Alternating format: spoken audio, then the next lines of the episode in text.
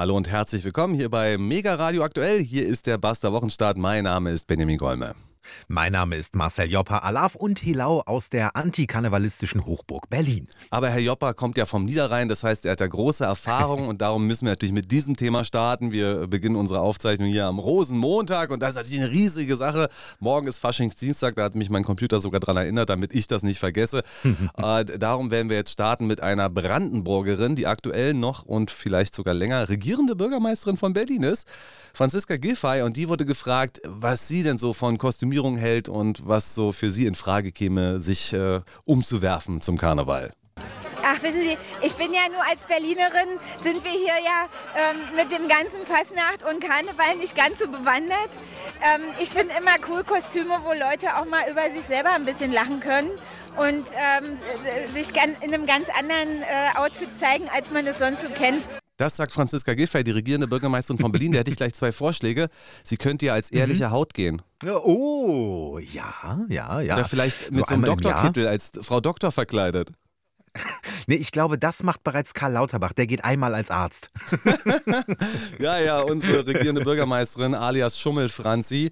Sie musste ja ihren Job als Bundesfamilienministerin verlassen, weil sie bei ihrer Doktorarbeit jedenfalls nicht nach den wissenschaftlichen Kriterien gearbeitet hat und dementsprechend wurde ihr Dok Doktortitel dann abgenommen. Und sie sagte vorher noch, ja, ich verzichte jetzt auf das Führen des Doktortitels. Und so eine Art vorauseilender Gehorsam, als wenn sie damit noch irgendwas hätte heilen können. Aber nein, dafür war es dann zu spät.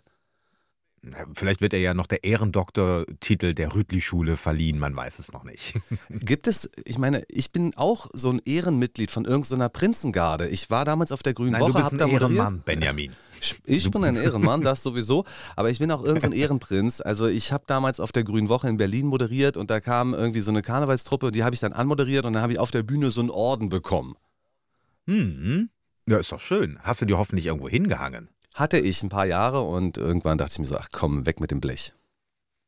Ja, wobei du bist ja auch wirklich Berliner. Also für, für euch ist ja, glaube ich, Karneval so ein bisschen so wie, weiß ich nicht, als wenn die Sorben an der deutschen Grenze jetzt gerade irgendein äh, naturverbundenes Fest feiern. Also da blickt ihr, glaube ich, überhaupt nicht durch, oder? Wart mal ab. Ich habe mich ja ein bisschen schlau gemacht die vergangenen Tage. Vielleicht blicke ich da jetzt doch ein bisschen durch. Aber äh, du hast recht, ich bin Berliner und deswegen stößt es mir natürlich auf, wenn die Brandenburgerin Giffey sagt, sie sei Berlinerin. Ich wusste ja gar ja. nicht, dass sie Brandenburgerin ist, aber du hast mir das irgendwann beigebracht. Hm. Äh, ja, ist richtig. Also sie ist in Brandenburg geboren. Sie wohnt natürlich schon einige Zeit in Berlin. Aber ich meine, ich wohne jetzt auch, weiß ich nicht, 12, 13 Jahre in Berlin. Ich würde mich aber nicht als typischen Berliner bezeichnen. Ich bin ein äh, in Berlin wohnhafter, aber im Herzen bin ich Niederrheiner. ist ja sowieso die Frage, ab wann man Berliner sein darf und wie, da, wie ich die dann auch ausschließen darf, die anderen Leute. Äh, naja, ich würde es mal nicht übertreiben, aber auf der anderen Seite irgendwie. Das Problem ist ja, ist auch keiner stolz auf diese Stadt. Also, was soll ich sagen? Ich, ich bin nicht, Berliner, auch du Ärmster. Ja, ich würde es jetzt nicht mit John F. Kennedy halten, ja? Nee, ich bin, nee, ich nicht, bin ein Mensch aus der Mitte von Brandenburg, würde ich vielleicht sagen. Aber, genau, die kleine schmuddelige Stadt im Herzen Brandenburgs, ja. Du als niederrheinischer Botschafter in Berlin möchtest uns natürlich den Karneval näher bringen. Erklär uns mal, was da eigentlich passiert und wie das abläuft. Naja, die, der Hauptkampftag ist natürlich der Rosenmontag, weil da die größten, längsten und heftigsten Karnevalsumzüge äh, gefeiert werden. Äh, eigentlich fängt sie aber schon am Donnerstag an, also Altweiber. Also eigentlich fängt es am 11.11. .11. ja schon an, aber der Straßenkarneval, der fängt eben äh, Altweiber an. Das ist der vergangene Donnerstag gewesen um 11.11 Uhr. .11. Und äh, ich habe das mal so erlebt, ich habe ja in Köln studiert. Und äh, wir waren da in so einer WG und äh, morgens, am Donnerstagmorgen um 8 Uhr kam der Klempner, weil unsere Toilette kaputt war. Und dann kam der, guckte sich das an und sagte, ja, kann ich jetzt leider nicht reparieren, da fehlt so ein Ersatzteil. Das bringe ich dann das nächste Mal mit. Ja, wann kommen Sie denn das nächste Mal? Ja, äh, Aschermittwoch. Vorher mache ich gar nichts. Und genau so ist es auch wirklich in Köln. Also die lassen alle am, äh, um 11.11 Uhr am Donnerstag äh, den Füller fallen oder äh, wie auch immer. Und dann wird das Kostüm übergeschmissen und dann geht da gar nichts mehr bis Aschermittwoch. Toll. Also ich dachte ja bis heute Morgen, dass das eigentlich alles auch so ein bisschen mit dem Preußentum zusammenhängt und dass diese Verkleidungen eine kritische und verhöhnende Antwort auf den preußischen Chorgeist gewesen ist und die preußischen Uniformen. Mhm. So hatte sich das bei mir eingebläut und ich habe da aber heute noch mal ein bisschen zu nachgelesen. Also ich präsentiere jetzt eine Kurzrecherche. und die fußt unter anderem auf einem sehr interessanten Interview, was ich bei Domradio gelesen habe. Domradio, also mhm. Kirchenfunk. Und die Geschichte geht eigentlich so. Also gut, wir müssen jetzt nicht in die tiefste Geschichte der unterschiedlichen Kriege des 18. und 19. Jahrhunderts einsteigen. Aber äh, die Kölner haben ihre Karneval gefeiert und die Preußen fanden das alles ein bisschen nun äh, suspekt. Unter anderem, mhm. weil die mhm. Preußen tatsächlich sehr auf Ordnung geachtet haben und das Staatswesen so organisieren wollten, dass da kein Platz für eine französische Revolution ist. und darum sei das Kölner Treiben den Preußen doch ein bisschen äh, ungelegen gekommen, denn dieser Karneval mhm. war einfach nicht organisiert, es war anarchistisch und man hatte Angst, dass sich vielleicht daraus auch mal so eine Art Umsturzversuch äh, herausbilden könnte. Unter anderem, weil man Köln als Festungsstadt ausgebaut hatte und die Kölner damit angeblich nicht so ganz zufrieden gewesen sind. Und darum sollen die Preußen darauf hingewirkt haben, dass es ein Festkomitee gibt. Das Festkomitee mhm. sollte nämlich das Fest ordnen. Und aus diesem Festkomitee ist dann auch der von dir gerade angesprochene Rosenmontagsumzug gekommen. Denn äh, der Rosenmontagsumzug war der Versuch, die närrische Zeit auf einen Tag zu konzentrieren. Und selbst die Narrenkappe soll auf äh, preußische Bestrebung zurückgehen. Also es wäre doch schön, mhm. wenn man dann vielleicht mal einen Unterschied machen könnte. Der eine ist halt ein bisschen übergestellt als der andere, ne? Also das ist eben, da, ja, und dann hat eben das Festkomitee das Sagen und kann das Ganze ordnen und somit eine geringere Gefahr für Preußen ähm, darstellen. Und dadurch entkam, kam die Narrenkappe und diese ganze Kostümierung. Also nicht antipreußisch, sondern von Preußen mit initiiert. Also ich sag mal so, Umsturzversuche mit drei Promille im Blut, also da stürzt du höchstens selber um, aber die Preußen stürzte damit ganz sicher nicht. Ähm, und äh, ob das jetzt alles wirklich so geregelt ist, also natürlich klar, diese Karnevalsvereine, die haben Tradition, egal ob Köln, Bonn, Aachen, Düsseldorf und wie sie alle heißen, Mainz natürlich auch. Ähm, aber äh, es gibt ja zum Beispiel in Köln gibt es, ich glaube, sieben, acht, neun Karnevalsumzüge, nur der größte ist am Montag. Und äh, also ich glaube, dass der Karneval heute nicht so abläuft, wie sich das Preußen damals vielleicht so gewünscht hat. Brot und Spiele, mein Freund. Kannst du mal Natürlich. richtig die Sau rauslassen und vergiss, dass äh, in der Ukraine gerade Krieg ist und dass Joe Biden angeblich nach Kiew reist. Mhm, mit Narrenkappe. Die imaginäre Narrenkappe hat er ohnehin auf, dazu an anderer Stelle mal die mehr. immer dabei. Äh, ich finde es toll, dass er jetzt nach Kiew reist, dann weiß er wenigstens, wo die Ukraine ist. Da gab es ja in den vergangenen anderthalb Jahren doch gewisse Probleme und Wortfindungsstörungen beim US-Präsidenten. Aber es ist noch nicht raus, Leute. Ja? Also zum Zeitpunkt unserer Aufzeichnung, mhm. also Montagvormittag, jetzt ist kurz vor elf, heißt es, er wird nach Polen reisen, aber es gibt bereits unterschiedliche Durchstechereien, dass er vielleicht doch sogar nach Kiew reist. Und das wäre natürlich, ich meine, es wäre ja ein Novum, Spitzenpolitiker in Kiew. Gibt's nicht, oder? Nee, überhaupt nicht, gar nicht. Und da habe ich mir auch überlegt, so ähm, einerseits werden wahrscheinlich die Sicherheitsberater von äh, Joe Biden da gesagt haben, oh, mh, hm, Kiew ist vielleicht jetzt nicht so das sicherste Ziel. Andererseits, da haben sich ja nur wirklich alle möglichen Politiker und Staatsoberhäupter schon die Klinke in die Hand gegeben. Man, man denkt sich ja, also so schlimm kann die Sicherheitslage in Kiew ja jetzt doch nicht sein. Und dann hattest du ja noch eine Idee, was Russland angeht. Ich halte es für denkbar, dass man da nochmal zum roten Telefon gegriffen hat oder welche Farbe das auch immer mhm. hat und gesagt hat, äh, äh, sehr verehrter Herr Präsident Wladimir Putin, Sie alter Diktator, Kriegsverbrecher und Blutschänder, ähm, weiß nicht, wie man diplomatisch miteinander redet. Ähm, wir planen eine Reise nach Kiew. Vielleicht könnten Sie im Zeitraum von Montag 14 bis Montag 16 Uhr mit Drohnenangriffen und ähnlichen Raketenangriffen ein bisschen warten. Also ich kann mir vorstellen, sollte es wirklich dazu kommen, dass Joe Biden nach äh, Kiew reist, dass das vorher auch diplomatisch abgesprochen ist, dass die Russen wissen, okay, äh, da ist, sagen wir allen Freischärlern und assoziierten Banden, die mit uns da kämpfen, sagen wir Bescheid, dass da bitte nicht angegriffen wird, denn diese Verwicklung brauchen wir zum gegenwärtigen Zeitpunkt dann eben doch nicht. Und jetzt stell dir mal Bilder vor, wie sie dann ja vielleicht irgendwie äh, oder garantiert in den Medien erscheinen würden. Joe Biden muss in irgendwie, weiß ich nicht, eine U-Bahn-Station, weil irgendein Angriff oben ist. Das ist natürlich absolut undenkbar. Und ich denke mir schon, dass da sicherlich äh, die ein oder andere, ähm, der ein oder andere Hinweis gekommen ist, ja. Ja, du, das ist ein interessanter Punkt. Es ist ja durchaus nicht ausgeschlossen, dass in der Vergangenheit bei Besuchen westlicher Politiker vielleicht nochmal auf, auf den Luftschutzalarm gedrückt wurde, um noch ein paar dramatische mhm. Bilder zu schaffen. So würde ich es jedenfalls machen. Ja.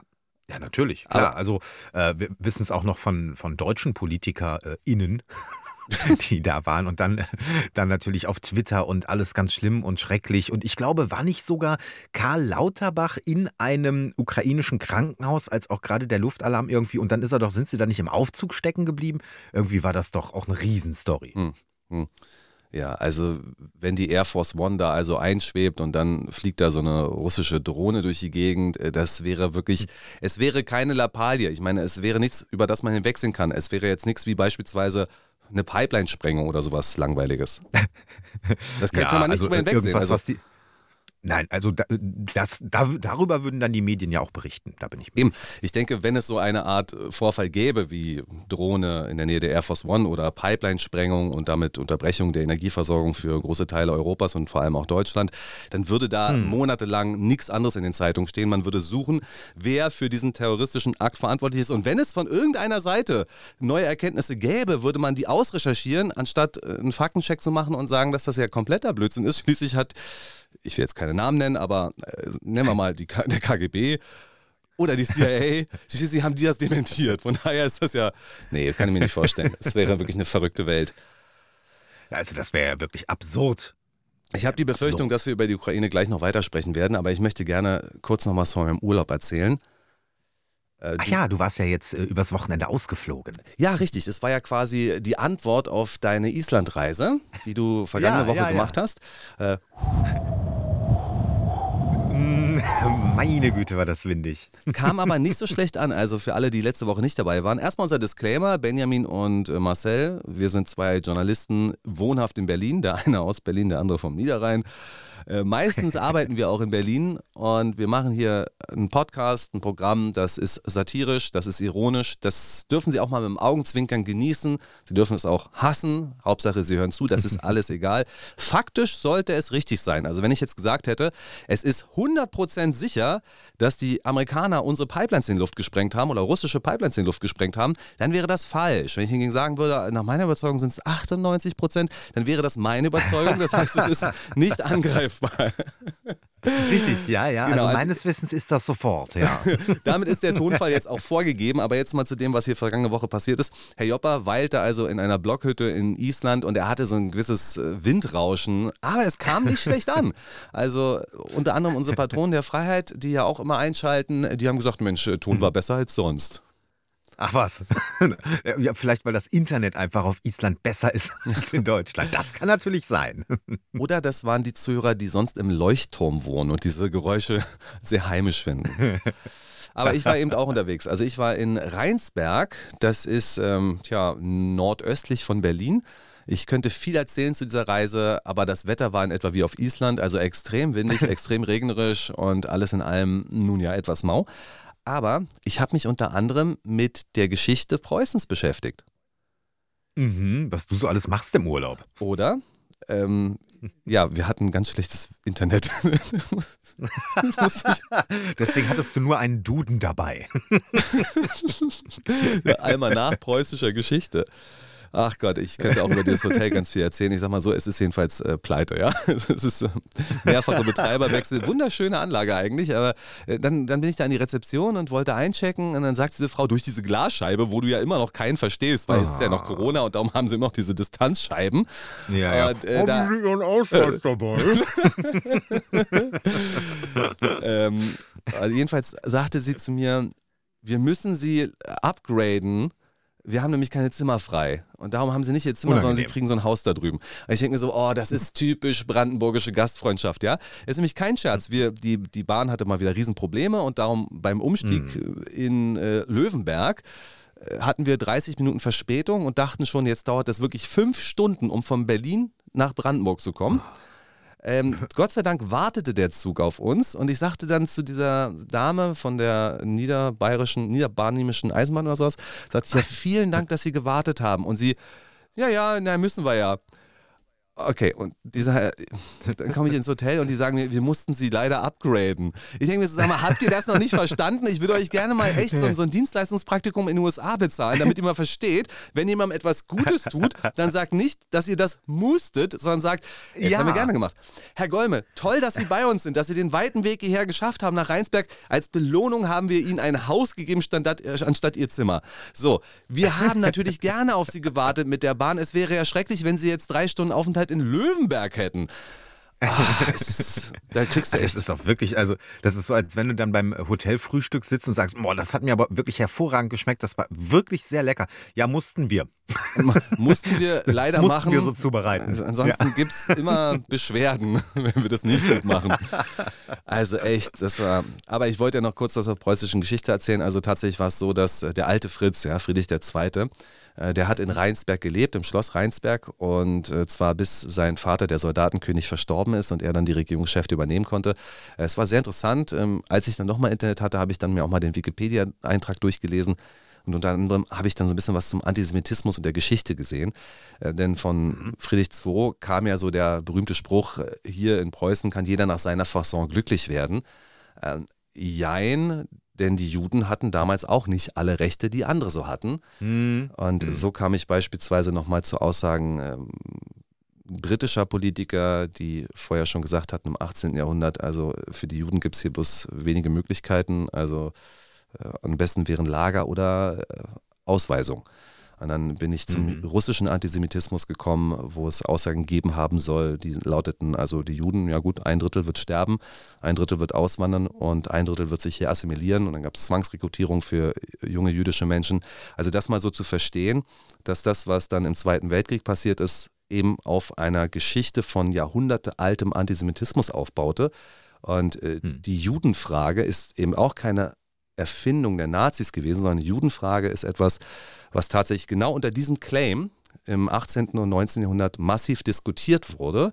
Äh, Da ging es aber unter anderem von liberaler Sicht eher darum, die Juden auch gleichzustellen und an der Gesellschaft teilhaben zu lassen. Von illiberaler äh, Stelle natürlich war das eine andere Antwort auf die Judenfrage. Und ähm, die Nazis haben dann erst beschlossen, dass diese Jahrhunderte währende Judenfrage jetzt endgültig gelöst werden soll. Und dieser Euphemismus deutete natürlich auf den Ho- Holocaust hin. Also äh, soweit erstmal das, was ich da so an Wikipedia-Wissen zusammengetragen habe am Wochenende. Ich glaube, wir sind auch eine der wenigen Podcasts, die es schaffen, ähm, äh, Karneval und Antisemitismus äh, zu, zusammenzubringen. Vielen Dank dafür. Ja, gerne. Ja, ne? Sicher, sicher. Es ist ja auch ein Bildungspodcast. Ich sehe das ja auch, dass wir einen gewissen Bildungsantrag haben, oder etwa nicht? Äh, Bildungsauftrag heißt es, glaube ich, ja. Ja, ja, du kannst bei mir gerne mal einen Bildungsantrag stellen. Ich glaube, das hast du dringend nötig. Äh, Grammatik kommt dann in der nächsten. Stunde dran. Ach, schön, ich freue mich. Ich sehe das so, dass das ein Podcast ist, in dem alles besprochen werden darf. Aktuelle Dinge, aber auch Dinge, die zeitgeschichtlich sind und Dinge, die uns einfach beschäftigen. Und es kann auch sein, dass ich das jetzt falsch dargestellt habe, dass ich Wikipedia zu viel vertraut habe oder auch Dinge anders verstanden habe, als sie da standen. Äh, aber grundsätzlich fand ich das alles schon sehr interessant. Ja, durchaus. Und ich sag mal, wenn man sowieso draußen der Regen prasselt, ich äh, fühle mich auch immer so ein bisschen besser, wenn ich, wenn ich äh, dann wirklich mich mal so gebildet habe und dann denke so, ach Mensch, siehst du, diese Lücke in deinem Geschichtswissen, die hast du jetzt irgendwie gefüllt äh, oder möglicherweise hast du es sogar vorher falsch weitergegeben, das wäre ja noch schlimmer gewesen. Und äh, irgendwie fühlt man sich danach so ein bisschen äh, beschwingt, finde ich zumindest immer. Ja, ich hoffe, ich vergesse das jetzt nicht alles sofort wieder, aber irgendwo wird schon was haften bleiben. Was ich mich tatsächlich gefragt habe, ob beispielsweise Politikerinnen wie Annalena Baerbock von solchen Sachverhalten jemals gehört haben. Ob die Nein. dir jemals sagen könnte, wer Friedrich II. war. Und dann würde sie sagen, naja, ich beschäftige mich ja mit dem Nazi.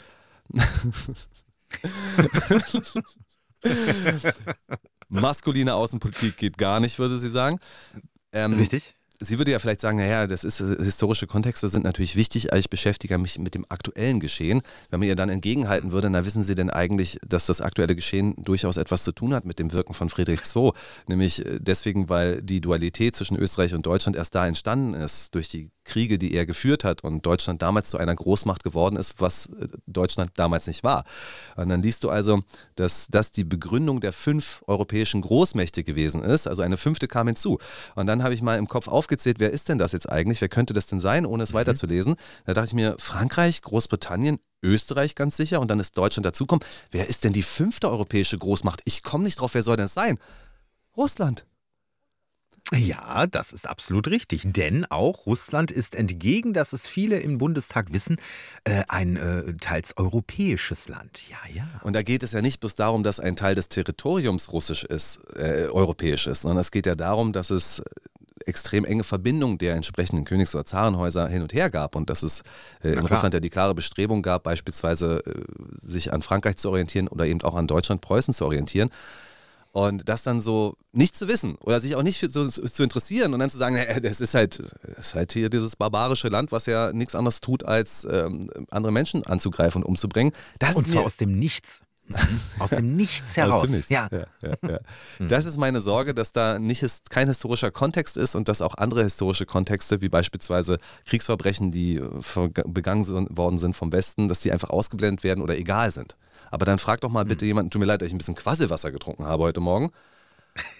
Aber da sitzt er drei Tage im Regen in so einer Hütte und jetzt muss er alles rauslassen. Es ist ja nicht einfach. Meine, meine Frau verbietet mir den Mund und ich habe nichts zu sagen. Ja?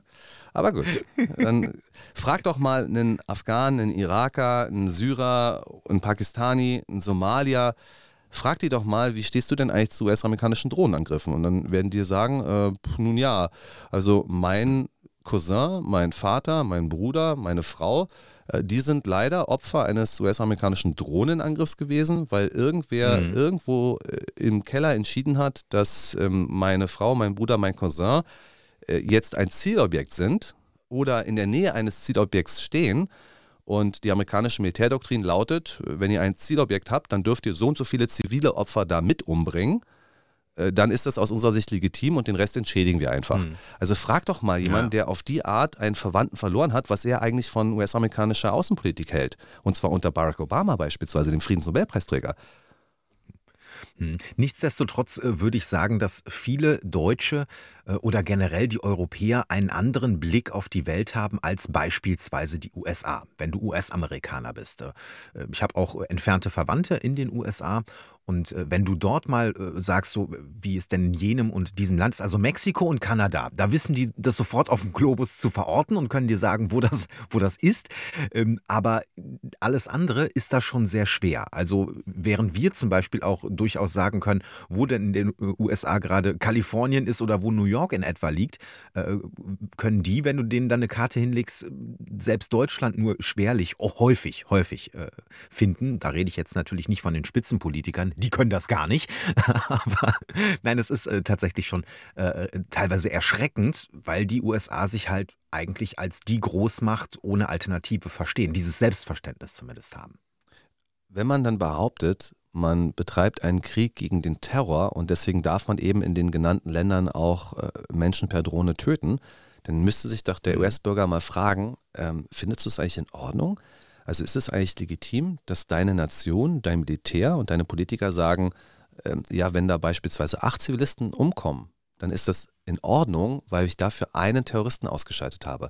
Was bedeutet das eigentlich für dein Leben? Also deine Sicherheit ja. in deinem Vorort, von, vom Vorort, vom Vorort von Atlanta, die ist aus deiner Sicht so wichtig, weil du so eine große Angst davor hast, dass einer von den somalischen oder pakistanischen Terroristen zu dir kommt und dir etwas tut oder deiner Nation, äh, dass ihr Präventivschläge dieser Art ausführen dürft.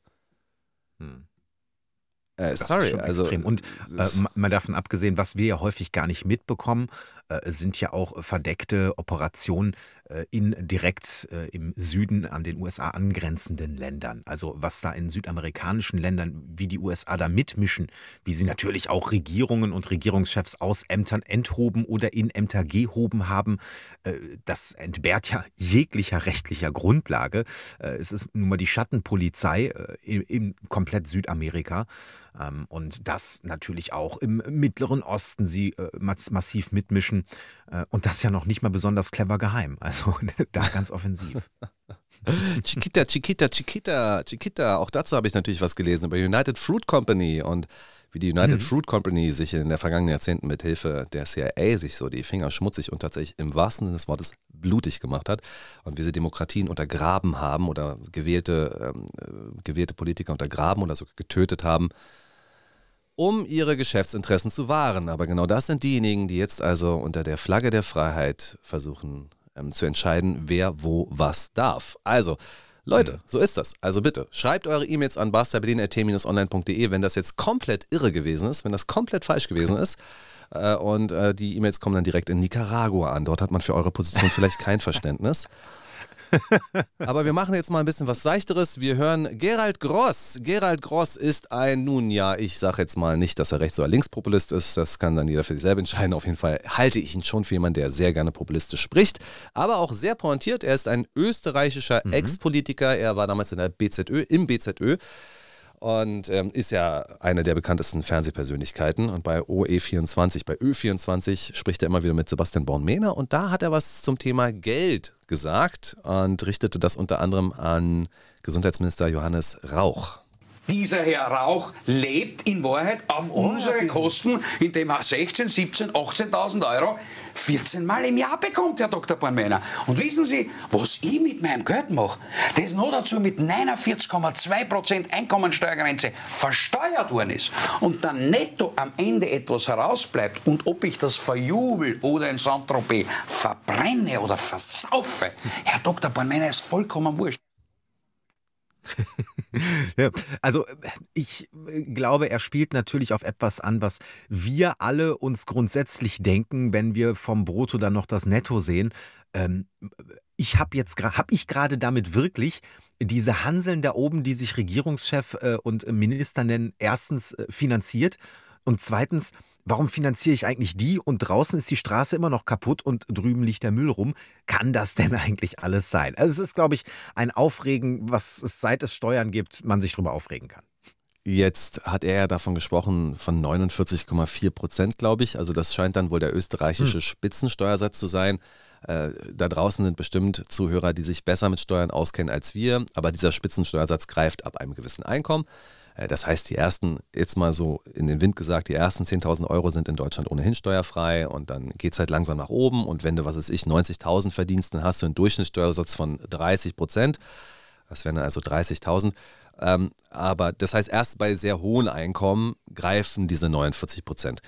Aber unterm Strich bleibt etwas sehr Interessantes. Also sagen wir mal, Herr Gross verdient jetzt den 100 und ersten, hunderttausendsten und ersten Euro. Dieser Euro von 100.000 zu 100.001 wird ihm also versteuert mit 49 Prozent, bleiben ihm also noch 51 Cent. Und damit geht er jetzt in den Supermarkt und kauft äh, beispielsweise ein Produkt, in dem auf, auf das in Deutschland 19% Umsatzsteuer liegen. Ziehst du rein. Also du hast gerade noch 51 Cent und davon kaufst du dann etwas, ähm, muss ich mal kurz ausrechnen, das wird ja wahrscheinlich möglich sein. Du kaufst etwas für 51 Cent und davon zahlst du dann nochmal Umsatzsteuer 9,7 Cent. Da hast du also eine Kaufkraft von 42 Cent. Ähm, und wenn du dann äh, aus Versehen Zigaretten gekauft hast, sieht das Ganze natürlich Oh. nochmal sehr viel düsterer aus. Also wenn man sich mal bewusst macht, was von dem, was wir eigentlich erarbeiten und dann auch von unserem Arbeitgeber oder von sonst woher beziehen, was da eigentlich alles an Vaterstaat und Muttergemeinwesen geht, dann finde ich, darf man schon mal kritisch nachfragen und darf man auch mal jemanden wie Herrn Gerhard Gross zu Rate ziehen, um das mal auszusprechen. Ich finde das völlig richtig. Ähm, Und ich finde, dass ja auch eine gewisse Unzufriedenheit äh, deut- deutlich äh, nicht nur da sein darf, sondern dass man dagegen auch mal protestieren darf oder dass man dagegen auch mal auf die Straße gehen darf, weil es geht ja darum, ähm, was äh, wird mir denn von dem, was ich zahle, eigentlich geboten? Und äh, wenn ich jetzt in einem Land lebe, keine Ahnung, äh, wir haben das Wirtschaftswunder oder, äh, oder jenes und dieses, weiß ich nicht, Aufbau Ost, irgendwas wird mit dem Geld gemacht, wo ich sage, ach Mensch, ähm, da spende ich gern mal den ein oder anderen Euro und ansonsten, wenn meine Infrastruktur funktioniert, wenn, wenn die Bahn pünktlich fährt, wenn die Straße draußen geteert ist und wenn es auch den, den Ärmsten der Armen durch Sozialhilfe oder was auch immer besser geht, dann bin ich doch dabei, dann zahle ich das gerne. Aber wir haben ja in Deutschland so viele Baustellen. Wir haben keine Baustellen mehr. Wir haben kleine Bereiche in Deutschland, wo es funktioniert. Und drumherum ist ein riesiges Chaos. Äh, Und äh, die Liste davon ist lang. Und dann denke ich mir doch wirklich, also irgendwie, ich zahle immer mehr Steuern und irgendwie alles wird zusätzlich noch teurer. Deswegen zahle ich ja dann, wie du gerade schon vorgerechnet hast, dann ja auch da nochmal mehr äh, drauf. Und es passiert aber nichts. Also ich habe eher das Gefühl, dass Deutschland gerade rückabgewickelt wird. Jetzt fällt mir wieder ein, warum ich das unbedingt spielen wollte. Du hast also jetzt von diesem Euro in diesem Beispiel nur noch 51 Cent und damit darfst du aber auch nicht das machen, was du für richtig hältst. damit darfst du das nicht tun, was du jetzt gerne möchtest. Also es heißt ja Autofahren? Nein. Also wenn, Mhm. dann nur elektrisch und am besten auch ein Auto, was nicht dir gehört. Fleisch essen? Äh, äh, bitte nicht. Auf keinen Fall. Rauchen wird gar nicht so oft offensiv gesagt, aber die Steuergestaltung ist ja offensichtlich. Rauchen sollst du bitte auch nicht. Also äh, es wird ja immer mehr eingegriffen, was du mit deinem Geld tun darfst und was du bitte nicht tun sollst. Also es muss dann auch ein ethischer Konsum sein. Das heißt, dieses, dieses an die Hand nehmen und führen oder sogar befehlen, was du zu tun hast und was du nicht zu tun hast, das greift immer weiter ein in immer mehr Lebensbereiche. Und das ist aus meiner Sicht der entscheidende Punkt, warum es im Moment doch eine erhebliche Opposition gibt, die auch sehr wortgewaltig ist und zum Teil auch überschießend ist, die aber überhaupt keine Lust hat auf die permanente Befür Bevormundung durch unsere Regierung und letzten Endes ja auch die gesamte Industrie. Denn Ja, ja, äh, ja. ich meine, das ist doch, wenn ein Chibo-Werbeprospekt äh, nahezu ausschließlich mit People of Color bewir- wirbt, in einem Land, wo die Mehrheit nicht People of Color ist, dann ist das natürlich eine klare Ansage an denjenigen, der das Magazin guckt. Ja. Werd tolerant, Mhm. das muss jetzt so sein und du hast jetzt hier genug Platz gehabt die letzten Jahrzehnte, jetzt machen wir das anders. Hm. Du, und das äh, fängt ja beim sogenannten Nudging, also dem leichten Pushen durch Medien und Politik und dem immer wieder Vorbeten von bestimmten Sachen. Also, was weiß ich, Insekten essen ist toll, es muss immer mehr Insekten jetzt geben und dementsprechend äh, die Medienberichterstattung ist, bis hin zu ganz klaren Vorschriften. Also, äh, es darf nur noch äh, so und so viel, äh, also äh, der Verbrennungsmotor, der läuft jetzt aus, so. Und dann könnt ihr halt mal gucken, wie ihr euch da mit der Energie des E-Auto dann noch irgendwie auftanken könnt. Aber äh, 2030, 2035 und so weiter, freundet euch damit schon mal an. Also diese Palette ist extrem breit, sie gibt es. Und am unteren Ende ist es manchmal so dezent, so, so unterschwellig, dass man es gar nicht mitbekommt. Und das ist natürlich eine große Gefahr. Das Insektenessen ist ja ein richtiges Thema im Moment. Wir haben dazu auch schon mal was gesagt. Also me- meine Güte, äh, mich persönlich stört das sogar gar nicht so richtig. Ähm, Also wenn man sich mal damit beschäftigt, wie auch Schweine gehalten werden in der Massentierhaltung oder was in unsere Hühner reingepumpt wird, damit die sich dann nicht alle gegenseitig infizieren. Es ist ja, also auch Massentierhaltung ist ja wirklich kein Spaß in meiner Sicht. Also weder aus ethischer Sicht noch aus medizinischer Sicht, ähm, weil da eben Antibiotika in großer Breite angewendet werden in vielen Fällen. Ähm, von daher sage ich, meine Güte, ist jetzt eine Heuschrecke ohne Antibiotikum schlechter als ein Schwein mit? Weiß ich gar nicht. Also für mich ist es gar nicht so ein großes Ding, über Insekten zu sprechen. Aber, aber, aber. Was? Ja. Ähm, also äh, da muss ich kurz reingrätschen, äh, weil äh, wenn du jetzt sagst, äh, als Heuschrecken ohne Antibiotikum, da kannst du mal verschiedene Experten dir anhören, wenn wir denn Massen und industriell verarbeitet Insekten verarbeiten würden, also wirklich noch in einem deutlich größeren Spektrum, als wir das im Moment tun, dann würden dort auch Pestizide, dann würde dort auch Antibiotikum zum Einsatz kommen. Und das würde tatsächlich für den normalen Kreislauf, den, für, für eigentlich alles, wie wir das kennen, wenn der Mensch eingreift, äh, ganz schreckliche Folgen haben. Und dass wir dann plötzlich, äh, dass man sagt, das ist Bio, weil das ist doch die Schabe, die gab es schon vor einer Million Jahren, äh, das wird dann eben nicht mehr der Fall sein. Und so wie wir vorher Schweine voll- vollgepumpt haben mit Antibiotikum, wird das mit Insekten auch sein, weil die ja viel massentierhaltungstechnischer hergestellt werden müssen. Und das kannst du nur, wenn du ganz direkt chemisch eingreifst. Ich nominiere Tierarzt Lothar Wieler zur Impfung der Insekten und zwar jede einzeln, ja, mit so einer Mikrospritze. äh, was, was mein großes Problem daran ist, ist erstens mal, also ich habe wirklich keine große Lust, Krabbeltiere zu essen und bitte verschont mich weitestgehend damit. Ich möchte es einfach nicht, genauso wie sehr, sehr viele Menschen hier auch. Was mich aber so besonders schockiert, und das schockiert mich wirklich, dass ich derzeit in meiner Timeline bestimmt einmal pro Woche einen neuen Bericht habe, wie der öffentlich-rechtliche Rundfunk über Schaben, Maden, Käfer und Co. berichtet. Gerade jetzt war es der als wär's Bayerische die neue Rundfunk. Delikatesse. Genau, jetzt gerade ist es der Bayerische Rundfunk, der aus einer bayerischen Bäckerei berichtet und da hieß es dann, dem Mehl sind irgendwie 10% gehäckselte Maden zugefügt worden und jetzt macht man das in die Faschingskrapfen und die werden dann verkauft. Und dann fragen sie auch eine Person in dieser Bäckerei, wie finden sie es? Und sagt dann, naja, ist mir eigentlich egal, finde ich ganz okay so. Proteinkrapfen. Und wenn man möchte, kriegt man dann auch noch so eine Heuschrecke obendrauf. Ey Leute, verarscht mich nicht. Die meisten Menschen hier haben keinen Bock darauf. Und wenn der öffentlich-rechtliche. Rundfunk permanent positiv über ein Thema berichtet, dann wittere ich ernsthaft eine Verschwörung, wenn es so sehr gegen die Interessen der Menschen hier geht. Das muss einen Ja. Hintergrund haben, den ich bislang noch nicht verstehe, aber ich schwöre, ich bin ein Verschwörungstheoretiker in dieser Hinsicht, wenn auf einmal so viel reingedrückt wird in die Medien und auch in die öffentlich-rechtlichen Medien, was kaum einer versteht, dann muss es einen dunklen Grund haben. Und es wird ja argumentiert, äh, du hattest ein ähnliches Beispiel schon mal, äh, ich glaube, es war bei Basta Berlin, wo du gesagt hattest, ähm, na, es wird ja äh, einseitig in den Talkshows gar nicht über die AfD berichtet, weil die AfD, die findet ja dann ein Thema in der Heute-Show.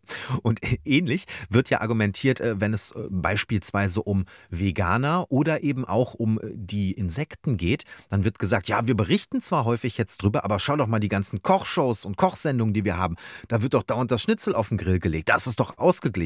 Aber das eine hat mit dem anderen überhaupt nichts zu tun. Wir reden hier von tagesaktueller Medienberichterstattung. Und wenn dort dir die ganze Zeit verkauft wird, immer wieder aufs Neue, das ist der neue heiße Scheiß, das ist angesagt, ihr müsst jetzt auch Insekten essen. Und guck doch mal hier die Umfrage, Mensch. Die Leute, die reißen uns das auch aus der Hand, die wollen das doch alles auch. Warum willst du das denn eigentlich nicht? Bist du denn von gestern? Dann geht's in eine falsche Richtung. Mhm. Interessant übrigens, dass diese Insektenmehlproduzenten reihenweise pleite gegangen sind. Da gibt auch ein schönes Beispiel von so einer Lastenradfirma in Berlin, die irgendwie mit Millionen nochmal expandieren wollte und jetzt auch pleite ist. Also so zwischen dem, was transportiert wird und was angeblich total angesagt ist und dem, was sich am Markt bewährt, klafft nach wie vor eine Lücke. Und ich frage mich, klar. wann wir eigentlich diese Insektenindustrie mal subventionieren können. Kann nicht mehr lange dauern. Ja, wir haben doch so viel der Solarindustrie weggenommen, da müsste doch irgendwo ein Pott übrig sein. oh, wir haben der Solarindustrie das weggenommen? Na, die, ganze, die ganzen äh, Subventionen, äh, die wir äh, in die Solarindustrie gepumpt haben vor zehn Jahren, die sind, äh, das ist ja alles ausgelaufen. Da, da müsste doch Geld übrig sein.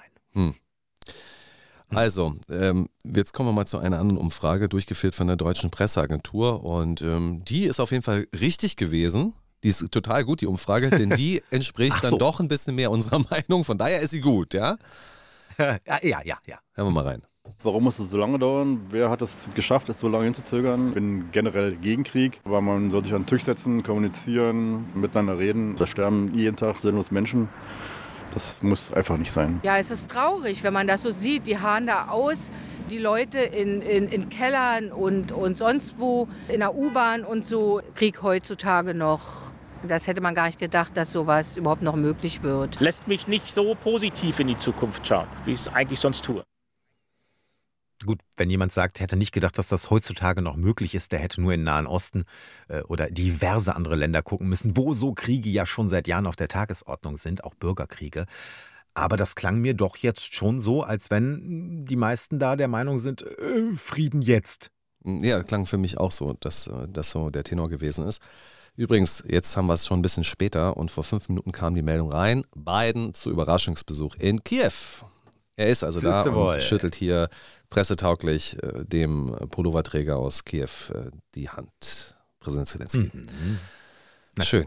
So muss es sein. Zu Pullover habe ich übrigens auch was, aber das gibt es erst zu Basta Berlin. Da geht es auch um öffentlich-rechtlichen Rundfunk. Wir wollen jetzt tatsächlich zum Thema Krieg kommen. Also dieser Krieg ist jetzt demnächst ein Jahr alt und ähm, natürlich gab es dann auch viel zu besprechen auf der Münchner Sicherheitskonferenz. Gewisse Mhm. Staaten dürften kommen, andere waren hingegen nicht eingeladen.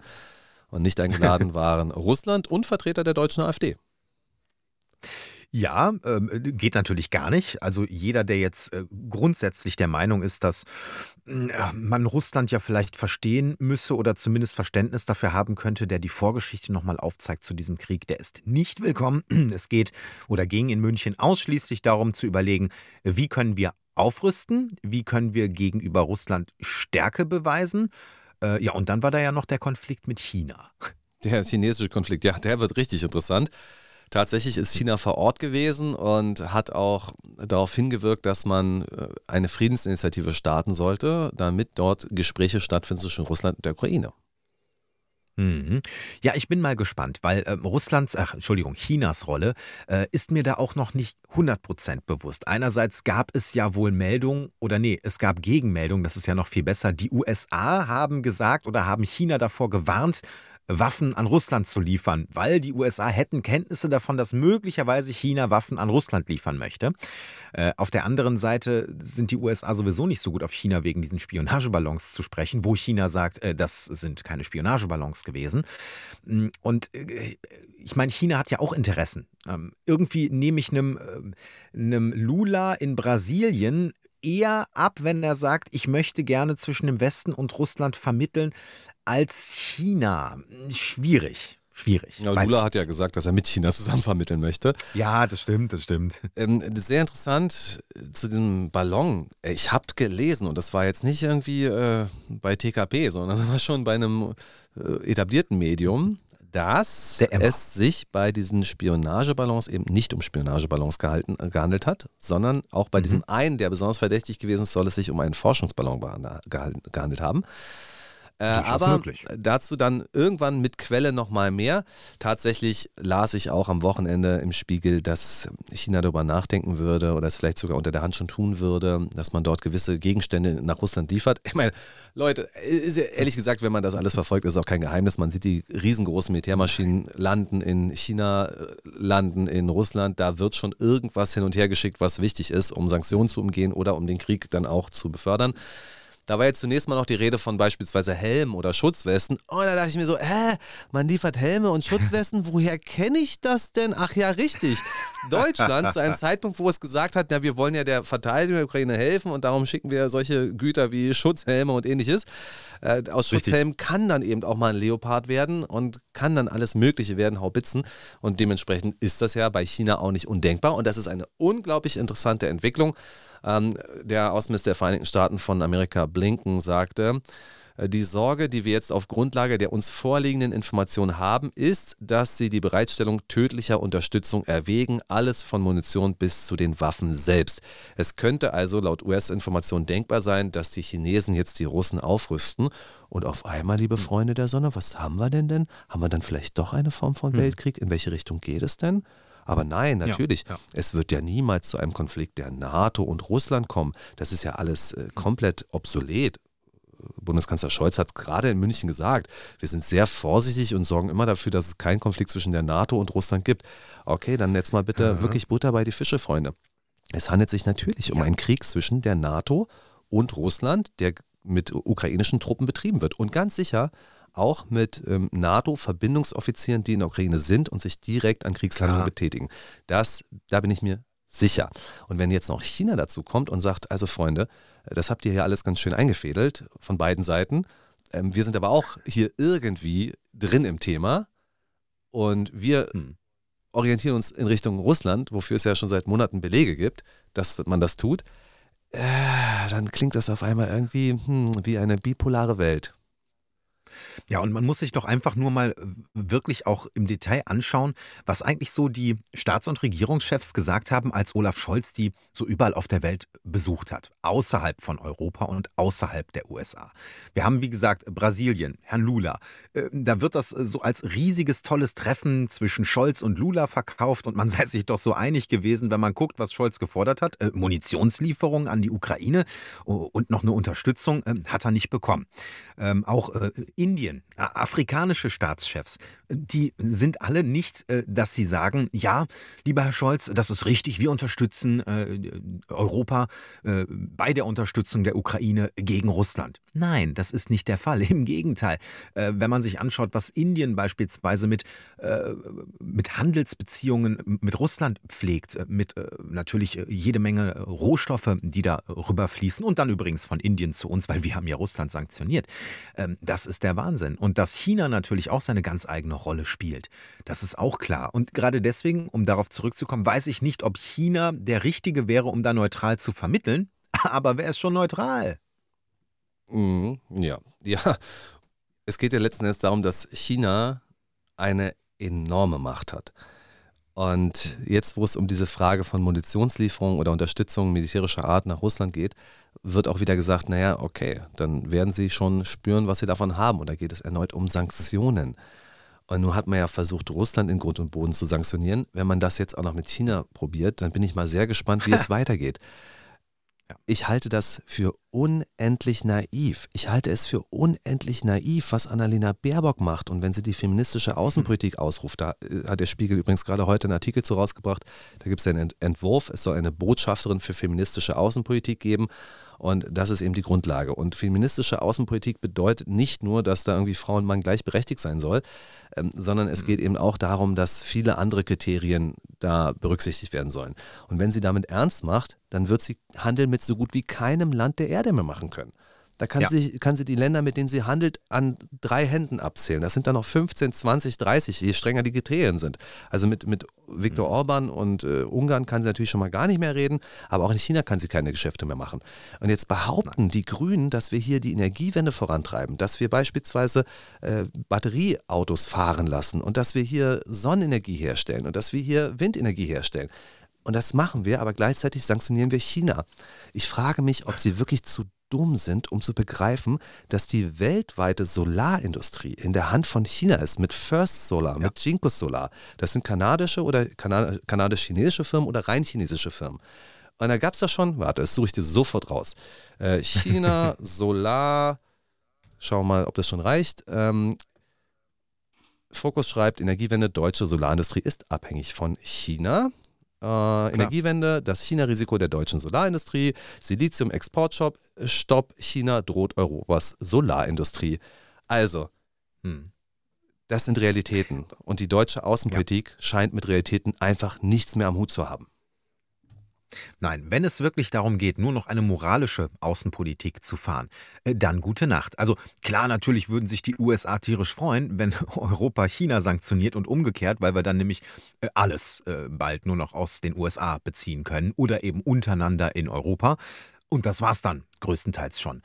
Und frag doch mal, was die riesigen Staaten wie, wie Indien, viele südamerikanische Staaten oder ich lehne mich weit aus dem Fenster, alle südamerikanischen Staaten zu einer feministischen Außenpolitik so beizutragen haben. Ich sage mal nichts. Ähm, und äh, dieses Moralische, wohin führt denn das Moralische? Wenn ich jetzt sagen würde, Mensch, toll, das moralische, die feministische Außenpolitik ist die friedlichste Außenpolitik, die wir je erlebt haben. Denn feministische Außenpolitik bedeutet Friedenspolitik. Es ist fucking nicht der Fall. Schau sich doch an, was Annalena Baerbock, Entschuldigung, wenn ich mich da sehr weit aus dem Fenster lege, angerichtet hat mit ihrer Russlandpolitik, mit der 360-Grad-Wende von Putin. Hast du es mitbekommen? äh,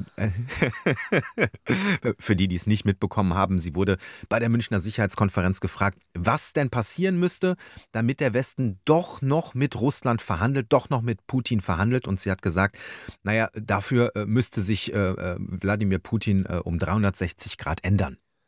Das ist, und das ist so ein Moment, wo ich mir denke, also jetzt traue ich es mich zu sagen, sie ist nicht nur naiv, sie ist wirklich ungebildet und es geht mir nämlich wirklich auf den Zeiger. So. Es geht mir auf den Zeiger, dass diese Frau durch die Gegend reist und sie hat ja, ich weiß nicht, ob sie tatsächlich irgendeine Sprachstörung hat, das sollte sie vielleicht mal öffentlich machen. Denn diese extremen Versprecher, die sie uns seit Jahren auf die kabarettistische Bühne legt, die sind ja schon schlimm genug. Mhm. Aber da sage ich, okay, vielleicht äh, hat sie halt irgendeine Sprachbehinderung, das ist ja in Ordnung so, aber bitte sag's uns dann einfach, damit wir darüber keine Witze mehr machen. Ansonsten muss ich sagen, du bist vielleicht äh, in Worten etwas schneller als im Kopf. Und das ist ein unglaublicher Beleg dafür, dass sie in ihren Worten immer schneller ist als in ihrem Kopf. Diese Aussage, wir führen mhm. einen Krieg gegen Russland, das war einfach, dass sie das gesagt hat, was sie denkt und was sie will. So, ja. und das hat ja. sie gesagt. Da können auch deutsche Medien das auslegen, wie sie das gerne möchten. Es ändert nichts daran, dass Frau Baerbock mit dem, mit dem Mund schneller ist als mit dem Kopf.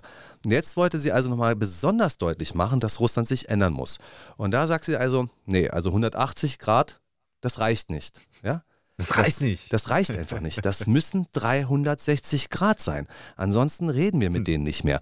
Und ich bin mir zu 150 Prozent sicher, dass Frau Baerbock überhaupt keine Ahnung hat von dem, was sie so redet. Und dann noch die Tatsache, ja. dass sie ja permanent meint, auf Englisch reden zu müssen. Leute, klar, weil ihr euch profilieren wollt auf der Weltbühne, meint ihr, dass ihr in der Weltsprache Englisch sprechen müsst. Das könnt ihr gerne machen. Aber ihr könnt auch so schlau sein und sagen, meine Güte, dann nehme ich halt den Übersetzer. Wenn du schon auf ja, Deutsch keinen klaren Gedanken fassen kannst, dann bitte versuch ja. es nicht auf Englisch, denn das führt zu folgender Situation. Wenn man auf Englisch spricht, dann will man besonders ähm, pointiert sein und es fällt auch einfacher, weil der Kopf bildet einfachere Sätze und vereinfacht Dinge, damit du hm. sie sagen kannst. Und das führt dazu, dass Frau Baerbock sich einen Lapsus auf internationaler Bühne nach dem anderen einhandelt. Hm. Worüber ich mich ja am Wochenende besonders aufgeregt habe, äh, das war ja diese, ähm, diese Aussage von Frau Baerbock. Da sitzt sie in der Münchner Sicherheitskonferenz und sagt also, ähm, wir werden, äh, ich weiß den genauen Wortlaut nicht mehr, aber es ging darum, ähm, dass die Ukraine kein Territorium an Russland abgeben dürfe.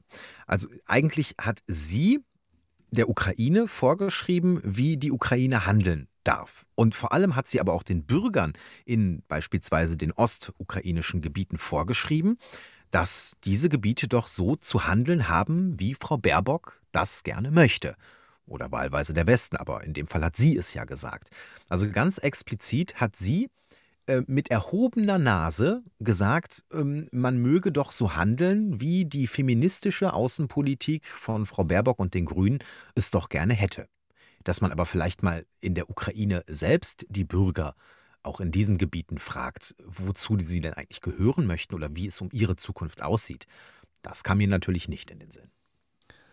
Und dann gibt es ja noch etwas, was ich jetzt mal den Baerbock-Putsch nenne. vielleicht, das ist vielleicht historisch ein bisschen mutig. Ich glaube, so äh, Putsch in Deutschland, da denke ich so an, an Röhmputsch und was da alles so, also deswegen nehme ja, ich das stimmt. mal zurück. Also Baerbock-Putsch sagen wir jetzt nicht, aber äh, der Telegraph hat darüber berichtet und zwar am 9. Februar. Ähm, es soll darum gehen, dass tatsächlich Frau Baerbock Herrn Scholz in den Rücken gefallen ist. Und bereits im vergangenen Jahr mhm. soll sie bei Bündnispartnern äh, oh, Okay, hier klingelt es übrigens die ganze Zeit. Ich weiß nicht, ob ihr das hört. Das ist wahrscheinlich der Staatsschutz, der vor der Tür steht aber ich gehe mal schnell noch einen so Kaffee kochen. So schnell geht das, ja. ähm, also Frau Baerbock soll Herrn Scholz in den Rücken gefallen sein, weil ihre Überzeugung gewesen ist, dass Deutschland auch Kampfpanzer liefern muss und soll dann also beispielsweise in Großbritannien vorgesprochen haben und angedeutet haben, dass man Herrn Scholz eben zum Jagen treiben müsste. Und dementsprechend sollte Großbritannien da eine Offensive äh, in Sachen Panzern lancieren, damit Herr Scholz dann umkippen muss. Und wenn das stimmt, dann ist es mhm. natürlich schwierig, wenn man mit jemandem am Kabinett sitzt, der die eigene Außenpolitik und die eigene Entscheidungskompetenz hintertreibt, indem man mit Verbündeten spricht, ja, wie man ja. am besten zum Fallen gebracht wird. Es ist richtig. Na, und dazu kommt ja, äh, ich meine, alle haben ja irgendwie gesagt, ja, es war gut, dass Scholz so lange gewartet hat, bis auch endlich alle anderen Länder des Westens gesagt haben, dass sie jetzt schweres Militärgerät an die Ukraine liefern. Und dann hat Deutschland jetzt was versprochen. Ja, aber so richtig von den anderen Ländern flächendeckend ist ja noch nichts gekommen. Oder mal so hier ein Tröpfchen und da ein Tröpfchen. Also, was soll das denn? Ja, Boris Pistorius, unser deutscher Außenminister, ist, äh, Verteidigungsminister, ist ebenfalls etwas überrascht. Und hören wir mal, was er dem ZDF dazu gesagt hat. Es gehört zu den erstaunlichsten Erfahrungen, die ich gleich zu Beginn meiner Amtszeit machen durfte. Aber ja, wir haben äh, eine ordentliche Zahl von Leoparden beisammen. Und ich hoffe, es kommen noch mehr dazu. Und es musste darum gehen, eine Ausgangsposition zu schaffen, die es der Ukraine erlaubt, aus einer Position der Stärke und des militärischen Erfolgs heraus Friedensverhandlungen zu führen, wenn es denn überhaupt dazu kommen kann. Putin macht ja keinerlei Anstalten, hier sich irgendwie zu bewegen. Er ist derjenige, der seine Armeen sofort zurückziehen könnte und damit den Weg freimachen könnte. Hm. Äh, also ich denke mir bei solchen oder bei, bei solchen Kapriolen dann überlege ich immer, wie war das eigentlich nochmal mit dem Kalten Krieg? Äh, da hat die eine Seite gesagt, oh, ich glaube, die andere Seite ist ein Ticken stärker, also rüste ich jetzt nach. Und da hat die andere Seite gesagt, oh, ich glaube, die eine Seite ist ein bisschen stärker, da rüste ich jetzt also nach. Und äh, ähnlich nur mit deutlich, deutlich mehr Toten und Gewalt und Vergewaltigung und äh, Häuser, die explodieren und Vertreibung findet das Ganze im Moment in der Ukraine statt. Und ich denke mir, hat denn keiner irgendwas mal aus jedem anderen Konflikt der Erde gelernt? Äh, dass es so wahrscheinlich nicht funktionieren wird, äh, wenn man sagt, okay, wir müssen dann jetzt noch mehr liefern und wir müssen die Ukraine hochrüsten. Äh, und dann wird Russland sich sein Zeug irgendwo anders holen oder im Zweifelsfall vielleicht Weißrussland mit einschalten oder eben die Chinesen liefern. Und dann geht's hoch, hoch, hoch und noch mehr Tote und jeden Tag sterben immer mehr Menschen und wir liefern fleißig Panzer, damit die Leute verfeuert werden. Es ist ja wirklich ein bisschen irritierend. Zum Teil sind es die gleichen Politiker, die sagen, die Ukraine muss gewinnen, aber auf der anderen Seite sagen, wir müssen die Ukraine stärken für eine Verhandlungslösung. Ja. Also eine Verhandlungslösung ist ja nicht der Sieg der Ukraine. Der Sieg der Ukraine aus ukrainischer Sicht ist, dass das gesamte Territorium, auch die Ostgebiete, wieder unter ihrer Kontrolle sind und von russischen Truppen und sympathisierenden Truppen befreit werden und die Krim dazu geholt wird. Das ist der. Sieg aus der Sicht der Ukraine. Und wenn ein deutscher Politiker oder ein britischer Politiker sich hinstellt und sagt, die Ukraine muss gewinnen, dann ist äh, aus ukrainischer Sicht genau das gemeint. Wenn der Pistorius mhm. oder andere Politiker auch aus den Vereinigten Staaten oder äh, Generäle der Vereinigten Staaten sagen, dass die Ukraine derzeit gestärkt werden muss mit Waffen, um eine Verhandlungslösung äh, voranzutreiben und die Position der Ukraine zu verbessern, widerspricht das komplett dem, was man eigentlich sonst so gesagt hat, ist aber aus meiner Sicht deutlich realistischer als das andere Ziel. Hm. Denn dass also, Russland also, seine Panzer zurückziehen wird und sagen, okay, dann jetzt, übrigens, wir sind jetzt, wir haben die Ukraine aus russischer Sicht demilitarisiert, indem wir unser Militär abgezogen haben, dann lasst uns doch jetzt mal verhandeln. Das ist eine Verhandlungsposition, die Russland sicherlich nicht eingehen wird. Mhm. Äh, Benjamin, äh, lass uns demnächst mal gemeinsam eine Pizza bestellen und dann verhandeln wir darüber, wer wie viel bekommt. Ich bekomme übrigens alles. Oh, Herr Joppa, das ist natürlich ein Bon mot. Auf der anderen Seite würde ich die Ukraine nicht mit einer Pizza vergleichen, weil eine, die Ukraine aus meiner Sicht durchaus ein legitimes Interesse an einer Staatlichkeit hat und ähm, ich den Angriff auf ja. die Ukraine nach wie vor nicht verstehe und nicht gutheiße. Völlig richtig, nur im Moment ist es wirklich so, als wenn gerade die USA und Russland sich eine Pizza bestellt haben und diese Pizza heißt Ukraine. Äh, also versteht mich nicht falsch, natürlich ist, ist die Ukraine ein, ein, ein, Land, äh, was es äh, zu respektieren gilt und äh, wo äh, fremde Truppen nicht reingehören, das definitiv. Aber es ist auch ein Schachbrett des Krieges von anderen Mächten. Ähm, und äh, das sieht man daran, wer welches Land aufrüstet, das sieht man daran, wer auf welches Land. Und wenn, wenn sich die USA hinstellen würden und ein Joe Biden würde sagen, Herr Zelensky, äh, morgen ist der Krieg übrigens vorbei, dann müsste Herr Zelensky dem folgen. Da bin ich 100% von überzeugt und da würde sich Herr Zelensky nicht gegenstellen können, weil sonst jegliche Unterstützung des Westens wegfällt. Und genau das wird heute in Kiew nicht passieren, wenn Präsident Biden Zelensky trifft. Nein, dort wird Nein. ganz sicherlich zugesichert, dass die Unterstützung weiterhin fließen wird. Und das war es leider für heute schon wieder. Das war der Basta Wochenstart hier bei Mega Radio aktuell. Ich bin Benjamin Golme. Es war ein Fest äh, auch mit Herrn Joppa. Danke sehr. Mein Name ist Marcel Joppa. Bis dahin und kommen Sie gut durch die Woche.